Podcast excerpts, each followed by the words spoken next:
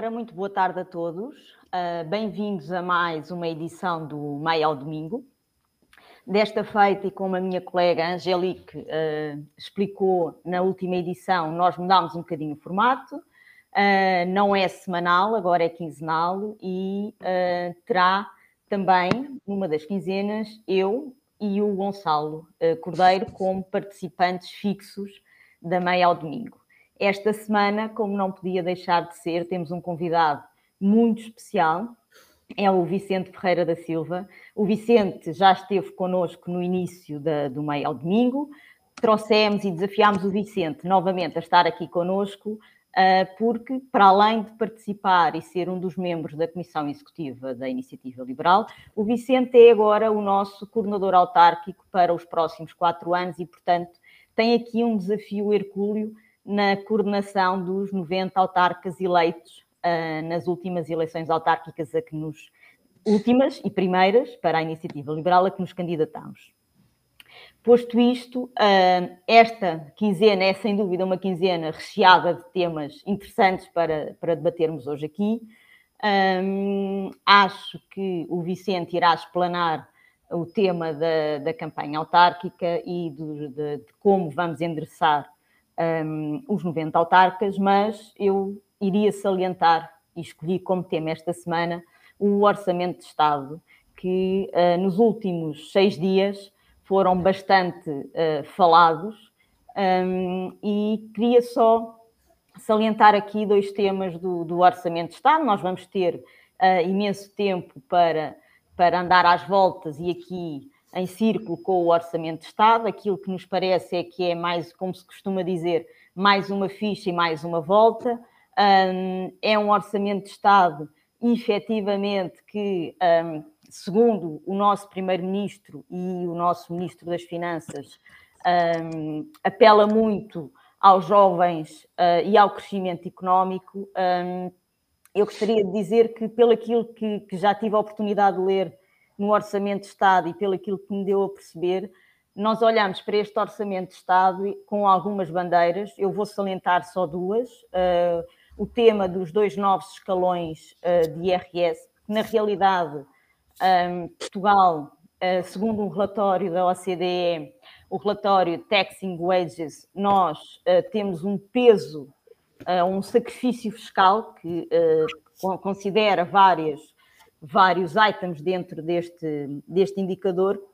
Portugal tem um peso e um sacrifício fiscal a rondar os 42%, quando compara com uh, eh, 34%, que é a média da OCDE. Isto, efetivamente, é um peso fiscal muitíssimo grande que penaliza não só os contribuintes, como também as empresas. E neste orçamento fiscal, nós vemos uma tendência uh, de contraciclo, ou seja, em vez de ser efetivamente um orçamento que vá ajudar a aliviar uh, a carga fiscal, na realidade assim não é, um, porque efetivamente o facto de termos uh, dois novos escalões, na realidade, naquilo que são as taxas gerais, passamos de sete para nove escalões, adicionamos as duas taxas de solidariedade e, portanto, ficamos no, no total com com, diria, com, com 11 escalões. E isto significa que, numa primeira abordagem, nós até poderíamos pensar que vai aliviar um, alguns contribuintes que estejam naquele intervalo onde foram incluídos os dois escalões, mas na realidade, se nós olharmos com alguma atenção, percebemos que os escalões de IRS não foram atualizados com as taxas de inflação, um, existe aumentos de impostos indiretos e que no fim do dia não existe uh, um benefício naquilo que é o agrava... naquilo que são os impostos, existe sim uma situação de agravamento fiscal. E para além disso, iria também fazer aqui um highlight uh, num tema que me é muito querido, que é, que é o tema da, da educação. Um, este é sem dúvida um ano de grandes mudanças para a educação. Uh, vimos de dois anos de uma situação pandémica e que houve aqui uma, uma alteração e uma transformação naquilo que são os modelos e os métodos de ensino uh, para toda uh, a classe docente e não docente de suporte e apoio uh, às nossas crianças. E aquilo que nós gostávamos de ter visto neste orçamento é um orçamento em que uma das bandeiras é, é a educação, com o arranque e a continuidade uh, do plano de recuperação de aprendizagens, que, que, está em marcha, mas aquilo que nós não vimos efetivamente foi um, a componente toda de uh, reforço da camada docente, que é, que é muito importante para, para acompanhar este plano de, de recuperação de, de aprendizagens e também o reforço da camada não docente, que implica o apoio a todas as crianças que, que estão na escola. Uh, efetivamente, são estes dois itens do Orçamento de Estado que eu salientaria. E, Gonçalo, gostava também agora de ouvir um bocadinho a tua opinião, uh, não só nesta componente do Orçamento de Estado, mas também nos temas que esta semana surgiram como mais, mais uh, quentes, para, para falarmos aqui um bocadinho. Esta semana foi, foi ampla em temas. Eu, eu vou tentar não tirar muito tempo, até porque acho que as pessoas têm mais interesse em ouvir o Vicente Ferreira da Silva do que ouvir-me a mim. Mas, mas, de facto, o Orçamento de Estado, eu acho que é um jogo de gato e de rato, não é? Ou seja, nós, de certa forma, o Estado leva-nos logo metade ao início. E depois, através de multas, taxas, taxinhas, ou, ou vai, ao, vai, por exemplo, abastecer, apanha-se com IVA, o ISP, o adicional do ISP, ou seja, o Estado, aquilo que não tira diretamente em sede de IRS, depois tenta ir tirando, IRS e Segurança Social, claro está, depois vai tentando ir tirar um, no, na vida normal e cotidiana das pessoas. E, portanto, resta muito pouco, de facto, às pessoas. Não, não surpreende, um, a, a, não surpreende todo o facto não haver taxas de poupança baixíssimas em Portugal, das mais baixas da Europa inteira e das mais baixas do, daquilo que se pode considerar o mundo desenvolvido ou da Europa Ocidental, por assim dizer.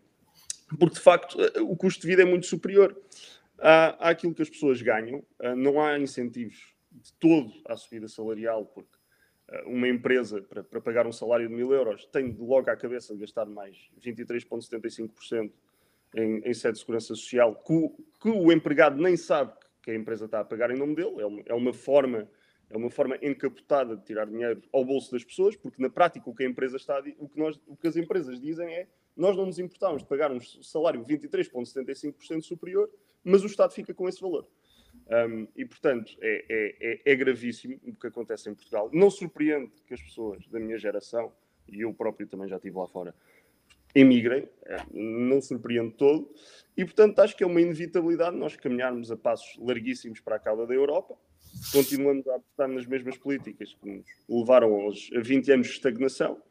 Um, convém dizer que, apesar de aparentemente a culpa ser quase toda do Passo Coelho, uh, uh, uh, acho que consta-me consta que dos últimos 25 anos o PS governou 19 ou 20 deles, e caminhamos para mais um, e depois a parte mais interessante disto tudo, ou seja, o Orçamento de Estado já não, já não aquece nem arrefece, é mais do mesmo, é, é, é a tentativa de capturar o máximo de riqueza produzida, como se as pessoas de facto devessem trabalhar todas para o Estado. Um, eh, temos estes fediveres extremamente interessantes do, do Orçamento de Estado, aí eu aprovo, aí agora não aprovo, que já sabemos como é que vai acabar, porque nem PCP nem Bloco de Esquerda podem sequer imaginar um, ir a eleições, o, o que parece-me óbvio, dados os resultados das autárquicas. Um, acima de tudo, parece-me que o PCP, se quiser ir a eleições, vai cometer um araquiri político, porque uh, um, um, partido que está em fase decrescente, não só por motivos demográficos e históricos, uh, mas exatamente porque antecipando em dois anos as eleições, vai perder uh, dos seus 12 deputados. Eu, aposto provavelmente pelo menos três ou quatro, se houvesse eleições hoje, perderia. E, portanto, sabemos como é que esta história vai acabar. Um, foi, acima de tudo, uma boa oportunidade para o Rui Viu um, em tentar empurrar eleições internas do PSD para uma data uh, posterior, de modo a que, habilmente, conseguisse ser ele, mais uma vez, o candidato um, a concorrer contra o PS e, contra, hipoteticamente, contra António Costa, se é que isso alguma vez fosse acontecer, repito, acho que não. Um, e, e, de resto, ficou também uma. Isto, como é quinzenal, ficou uma, uma coisa que já parece os longos idos de março, um, que foi aquele, aquele artigo do Cavaco um, no Expresso, em que de facto é um, é um, bom sumário do que é que aconteceu a este país nos últimos 20 anos, desde o pântano de Guterres, passando pela bancarrota, de Sócrates, uh, passando agora pela geringonça, um, é, é, de facto um, um país, é um, é marasmo, estamos, estamos numa deriva absolutamente infindável rumo a ninguém sabe bem o quê, a não ser ser superado por todos os países que até, que até, que até ao início dos anos 90 estavam para lá da cortina de ferro e pertenciam à União Soviética, que é uma coisa absolutamente surreal. Nós chegaremos a ver coisas que seriam impensáveis uh, na minha juventude. Era, antigamente nós recebíamos muitos emigrantes romenos que vinham para Portugal trabalhar à procura de uma vida melhor não se surpreendam se daqui a poucos anos seremos nós a emigrar para a Roménia à procura de uma vida melhor. Estamos a atingir este ponto. Aparentemente está tudo bem, segundo as sondagens, as pessoas gostam. Acho que é um síndrome da dependência do Estado e do número de pessoas que depende cada vez mais uh, da forma voraz como o Estado captura a riqueza. Uh, muitos trabalham para o Estado, os que não trabalham para o Estado estão encostados ao Estado, portanto, acho que ficamos mais ou menos neste ramo-ramo eternamente até alguém quebrar o ciclo. E é para isso que eu acho que nós cá estamos. E, portanto, eu passaria a palavra ao Vicente Ferreira da Silva, para ele também tecer alguns comentários na, sobre o Orçamento de Estado de 2022 e, seguidamente, também aproveitando o facto de termos aqui uma das poucas pessoas com experiência autárquica na Iniciativa Liberal, este país tão, tão este país, este partido tão jovem, com, com poucas pessoas com experiência política consagrada, um, apresentá-lo como a Maria já fez, como coordenador autárquico, e dizer o que é que espera desta dor de cabeça que vai ter de ser gerir 90 autarcas eleitos pelo país fora em zonas geográficas tão distintas que vão de Odmira ao centro de Lisboa. E, portanto, Vicente, a palavra é tua.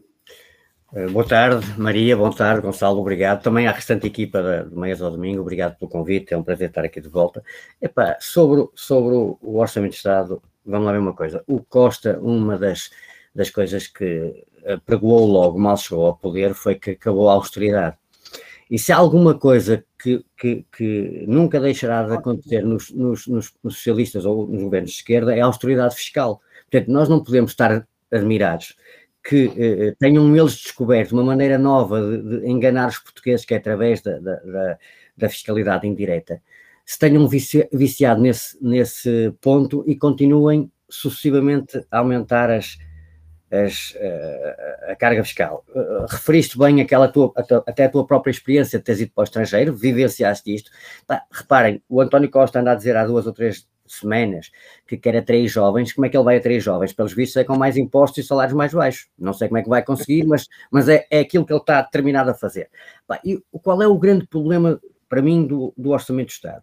É que a, a, a despesa fixa que todos os orçamentos de Estados têm que assumir pá, inviabilizam a possibilidade de futuro. Portanto, nós estamos a discutir, no, no fundo, uh, uma parte pequena daquilo que se pode fazer. E esse, para mim, é, é, é o grande problema. Porquê? Porque o, o AIEC, que é alguém que nós gostamos, ou pelo menos lemos, Uh, explicou muito bem que há um contrassenso uh, nos socialistas, que é, eles dizem que, que, que, defendem a liberdade, mas advogam o planeamento. Portanto, há aqui um, um contrassenso. Ou há liberdade ou há planeamento. Portanto, eles não, não são capazes de prescindir disso, nem vão deixar de, de, de o fazer. E, portanto, o exemplo que a, que a, que a, que a Maria deu dos novos escalões é lapidar.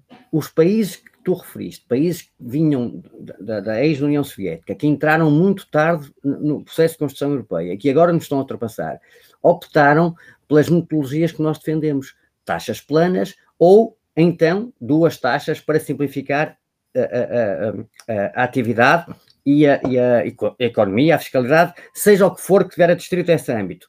Reparem, eh, eh, quem é que faz isso normalmente? São, é, são, eram os países ricos, os países que têm práticas liberais. E, portanto, quando nós vemos países que, entre aspas, poderiam ser considerados comunistas, a adotar esse tipo de metodologias e a, a enriquecer, eh, temos uma dificuldade acrescida em perceber porque é que o, o PS insiste neste tipo de, de, de, postura. E a verdade é que ele insiste neste tipo de postura porque não sabem fazer outra coisa diferente. E, portanto, infelizmente, infelizmente, eh, fazendo aqui também uma relação eh, ao autor que eu já referi, o socialismo é o caminho para a pobreza. E é isso que nos vai acontecer. Nós vamos ser mais pobres e vamos ficar mais pobres. Pronto. Eh, eu diria, eu diria, começaria por fazer esta nota relativamente ao, ao, ao Orçamento de Estado. Agora, se me permitirem, eu dava já uma passagem para a questão da, da, das autarquias e, e, começava por uma coisa muito simples. Primeiro, eu queria agradecer a todos os candidatos e a todos os núcleos que se empenharam na, na, na, nas uh, eleições, independentemente dos resultados obtidos. Sim, nós materializamos, conseguimos ver em, em, até em áreas que, que, supostamente não seriam áreas propícias a, a, a, ao liberalismo, portanto, uh, conseguimos desmistificar algumas ideias que não correspondem à verdade.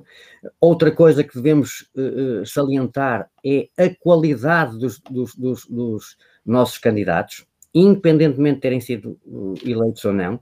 E ele, essa qualidade foi reconhecida, por exemplo, pelo João Miguel Tavares. Portanto, é uma, uma das vantagens que nós temos. E, e, felizmente também conseguimos eleger algumas pessoas com, com prática com conhecimento e que vão ser instrumentais para, partilhando com os outros autarcas, aqueles que não têm essa prática, eh, eh, eh, formá-los para fazer uma coisa muito simples, que é, de certa maneira, dar continuidade à nossa postura política. a iniciativa liberal, desde o princípio, que tem uma, uma, uma, um fator de distinção relativamente aos seus adversários políticos, é este. Nós fazemos aquilo que dizemos. E, portanto, temos que continuar com essa postura, porque é, é, é, é um, é algo que claramente os portugueses estão atentos, estão a gostar e estão a validar. Claro, vamos lá ver uma coisa. Há aqui um contexto muito específico e termos ido a estas eleições é muito importante por causa disso, porque qualquer comparação que a gente faça é sempre relativa. Não é possível comparar diretamente um resultado de umas autárquicas com umas europeias ou com umas presidenciais Porquê? Até porque o, círculo de votação, de apuramento do resultado, é completamente distinto. E nas autárquicas tem uma coisa que é também uh, particular, que é a, a, a ligação do candidato ao local onde está a ser eleito ou a concorrer. Portanto, isso é um fator que, uh, que não é dentro daquela, daquela divisão primeira que nós fazemos relativamente à decisão, que é emoção ou, ou, ou razão, é um fator principal da escolha e resulta mais de qual, qual, é outra coisa de uma ligação emotiva a essa pessoa e àquilo que ela representa dentro do contexto uh, do local onde, onde, está a ser candidata. Não podemos esquecer isso. Agora, dito isto, é inquestionável que a eleição de 90 autarcas aumenta a nossa responsabilidade.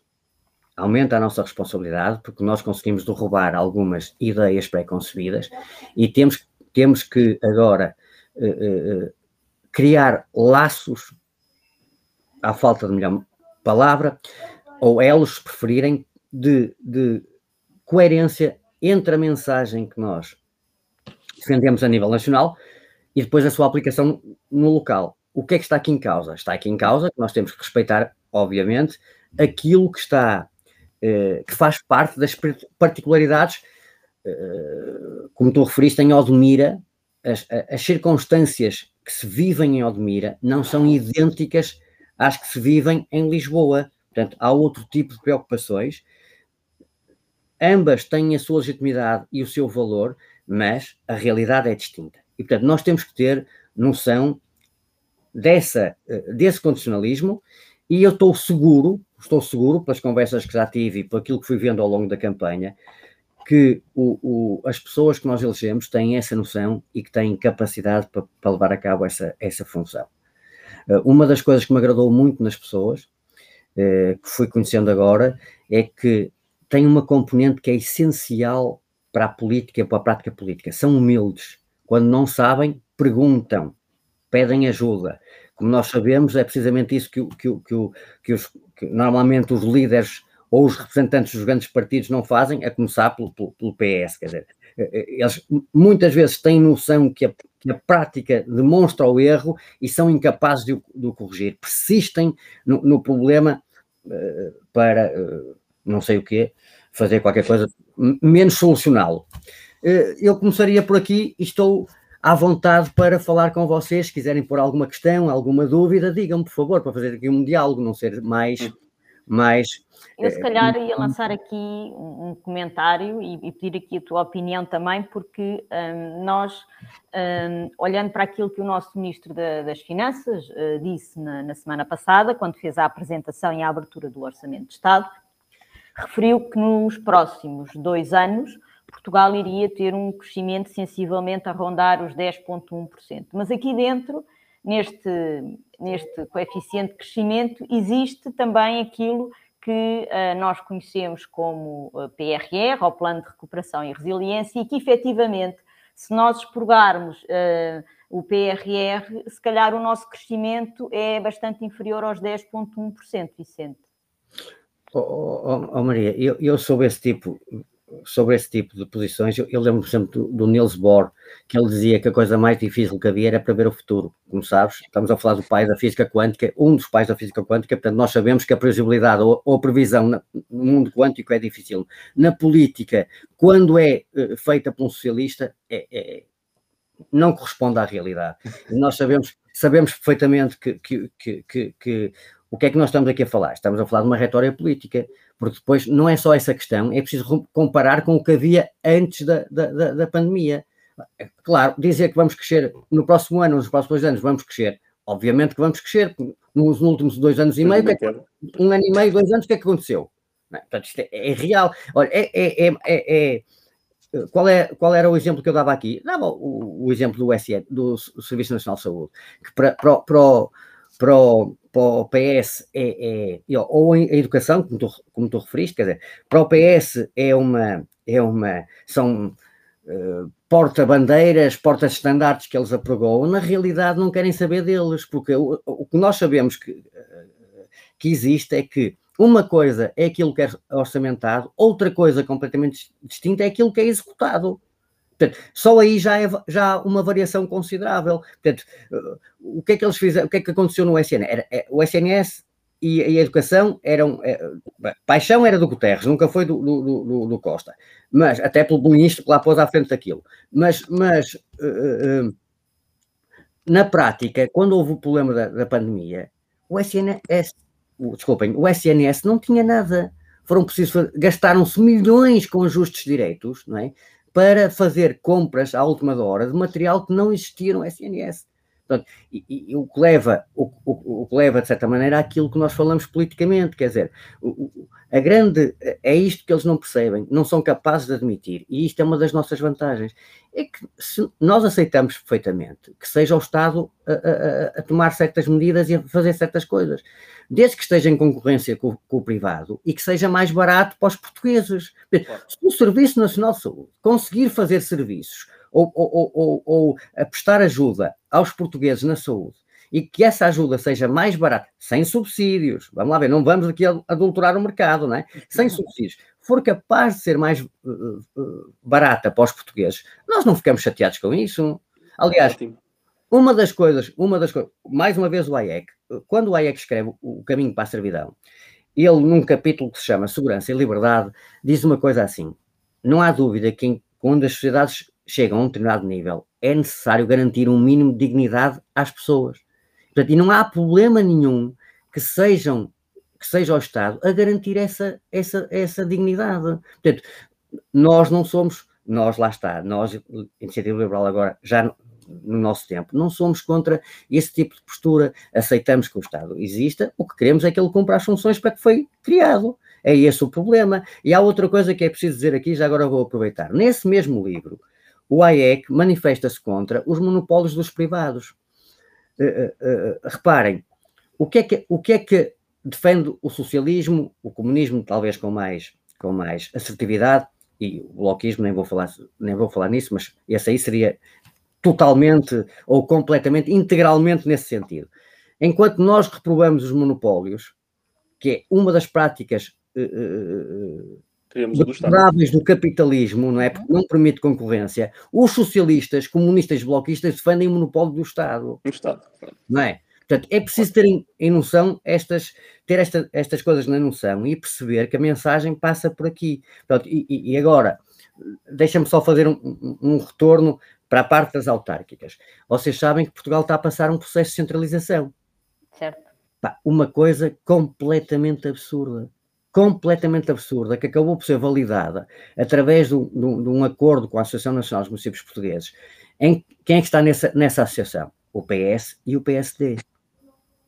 Ok? E, portanto, o que é que nós estamos a falar? Estamos a falar de uma lei que tem critérios que invalidam a sua execução.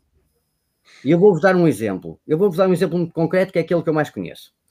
Uh, uh, a ideia é passar, uh, transferir competências para o nível mais próximo do cidadão. Neste caso é das freguesias.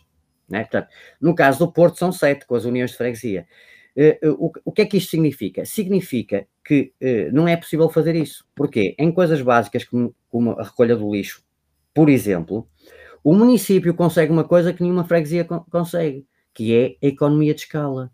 Portanto, é mais barato para o município fazer a recolha do lixo do que será para cada uma das freguesias fazer isto. Claro, isto não, não, tem pés e cabeça. E, e falando noutra, noutras coisas completamente distintas, que é, que é, eh, que é, por exemplo, a questão da decisão política que o governo não transmite na lei de, de por exemplo, um, um, um centro de saúde, se os utentes acabarem por manifestar uma vontade de os médicos trabalharem num horário diferente, em que possam trabalhar até mais tarde, 10 e meia, 11 da noite, não é? Portanto, entram mais tarde, obviamente, o, o, município não tem autoridade para fazer isso. Quem decide isso é, é, é, o, é, o, é o governo central. Há uma coisa que é, há uma coisa que é também importante que vocês saibam. Este, esta lei foi baseada ou tem como exemplo uh, a realidade que foi feita em Lisboa. Como vocês sabem, há uns anos uhum. atrás houve uma, uma, uma alteração e, e, as freguesias, uh, através de um acordo com o município, que também envolveu o, o governo, permitiu uma alteração substancial dos modos como, como trabalhavam, metodologias, etc. Mas também capacitou-as economicamente. Para terem uma ideia, as, as, as freguesias de Lisboa recebem perto de 74 milhões de euros por ano 74 milhões. Isto é uma loucura. O orçamento de, da cidade de Évora, do município de Évora, é inferior ao, ao, ao das freguesias, ao, das freguesias de Lisboa. Pois há outra coisa completamente diferente que é isto, que é isto não é possível perceber. Quer dizer, a realidade urbana é igual à realidade rural? Como é que é possível explanar ipsis verbis um exemplo de Lisboa opa, a, a, a Barrancos? Ou estão a perceber? Portanto, qual é o problema aqui? O problema aqui, e isto nós temos muito a fazer nesse sentido, é que criamos leis que são incompatíveis com a realidade. Não somos nós. Pá, e deixa-me já agora aproveitar aqui uma, uma situação. Uh, vamos fazer uma análise, vamos fazer uma análise um bocadinho mais cuidada uh, uh, neste sentido, excetuando um pequeno período, né? Uh, que foi o, o caso do, da, da, da, Troika, da última entrada, da última assistência internacional que tivemos em Portugal, uh, por norma, a prática política, há diferenças, mas por norma a prática política entre os governos do PS e do PSD não são assim tão, tão diferentes. Uhum. Ok? Temos que ser, temos que reconhecer isto, ok? Uh, e, e, portanto, nós aqui temos também um papel diferenciador, certo? Porque uma das coisas, e nós foi uma das nossas propostas eleitorais e é uma das coisas que nós vamos materializar noutro tipo de, de, de instrumento. Uh, uh, reparem, todos nós aceitamos que hajam cargos de confiança política, certo? Aceitamos. Não há problema nenhum nisso, aceitamos perfeitamente, isso é perfeitamente normal, é um argumento que é, que é aceitável não é aceitável, é quando nós passamos desse argumento e passamos a, a, ter práticas de nepotismo, de favorecimento, de amiguismo, seja o que for, os cumprimos, não é? E pomos essas pessoas no Estado. Agora, o que é que nós defendemos, e é isto que nós não podemos, é um dos exemplos em que nós devemos persistir, é que as pessoas que nós nomearmos uh, uh, para cargos através da confiança política deixam de exercer esses cargos quando nós deixarmos o cargo, quando nós uh, deixarmos de ser titular desse cargo ok? Portanto, portanto, uma das coisas que nós propusemos, que é bom que seja falado, é que devíamos, devia ser criado para este tipo de situações um, algo análogo aos estatutos funcionários públicos, mas sem a permanência efetiva das pessoas como funcionários públicos. Exatamente. Ok? Pronto. E, portanto, nesse aspecto, nesse aspecto é, é, é uma mais-valia nós temos eleito estes 90 autarcas. Porque eles podem também começar a replicar este, este tipo de, de, de, postura ou de mensagem a nível local. Qual é a grande vantagem que vai acontecer aqui? É consolidação da nossa mensagem política. Vocês disseram duas coisas muito importantes, deixem-me só dizer isto rapidamente. Nós temos uma mensagem política fraturante, ok? Uma mensagem política baseada em valores, liberdade, responsabilidade, transparência, lealdade, seja o que for, etc. Não são instrumentos ou mecanismos políticos, são valores. É uma, é uma postura de vida que nós estamos aqui a, a falar. E, portanto, é, é, simultaneamente somos fraturantes e temos a vantagem da, das práticas que, que, que, em países que utilizaram este tipo de políticas terem resultado em riqueza. Certo? Portanto, quando nós materializamos na, na ação política este tipo de postura, o resultado é riqueza. Riqueza.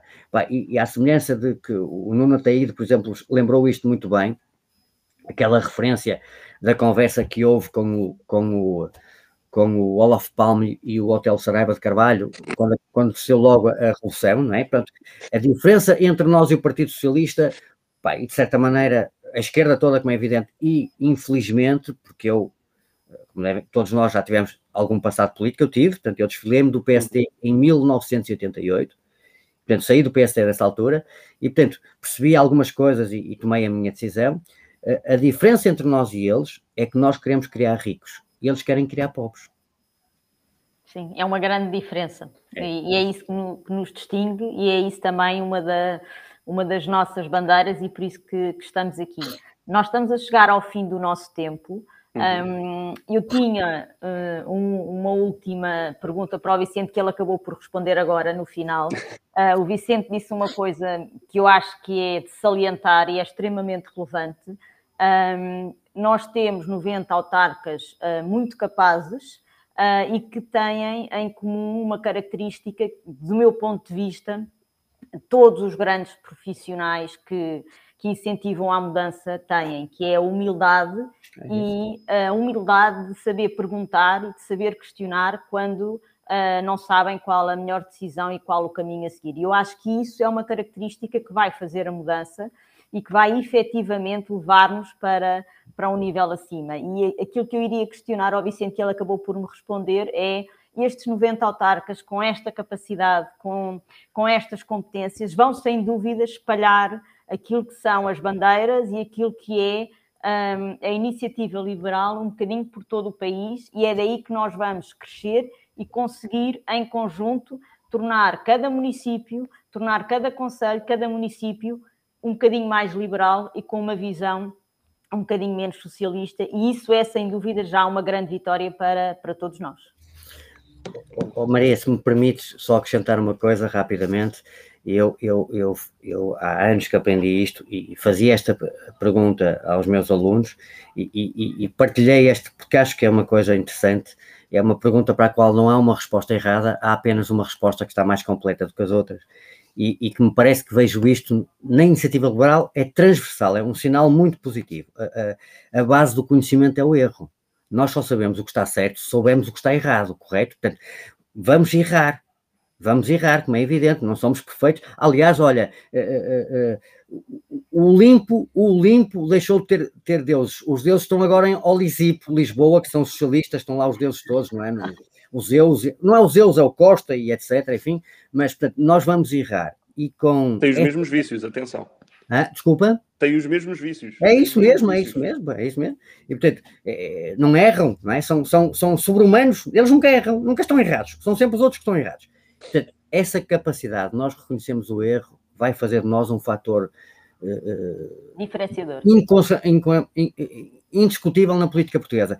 E também é uma mais-valia realmente uh, uh, relativamente a, a, a, a, um partido que, que, é nosso adversário político, e que, mas que felizmente não defende quase nada do que nós defendemos, que é o Chega, portanto adapta-se àquilo que, que, a circunstância for melhor para ele, sem ter em conta aquilo que defende no, nos seus estatutos. Se for preciso, depois a posteriori vai alterar outra vez os estatutos para, para, para dar conformidade à mensagem espontânea e momentânea e, e, e, tenho muita, muita, muita certeza neste, neste, neste. Aliás, por pessoas como vocês, não é?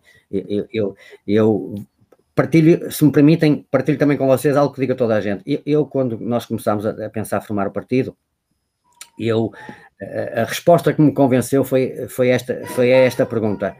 Uh, vamos fazer uma maratona ou vamos fazer uma corrida de 100 metros? E eu disse logo, se é, é para uma corrida de 100 metros, não contam comigo.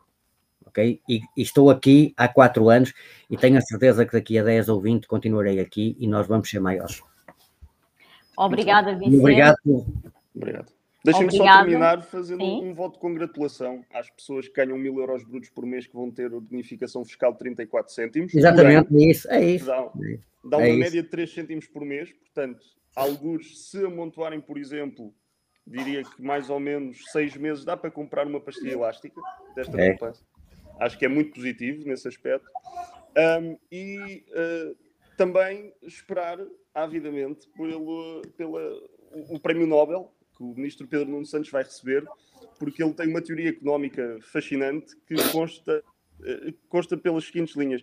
Eh, se diminuir, a diminuição da carga fiscal no setor da construção não é. irá resultar na redução de preços.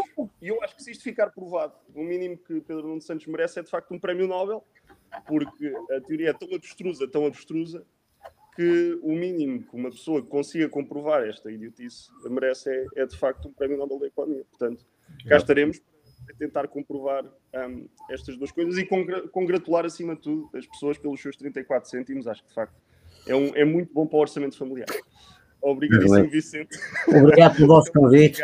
Obrigada, Vicente, por ter Obrigado. participado. É sempre um prazer estar aqui. Obrigado. Um, nós voltamos dentro de 15 dias com a Angélique a moderar mais um meio ao domingo. Eu e o Gonçalo, dentro de um mês, estaremos cá novamente com um novo convidado e com novos temas para, para debater. A todos, um bem-aja e um bom resto de domingo.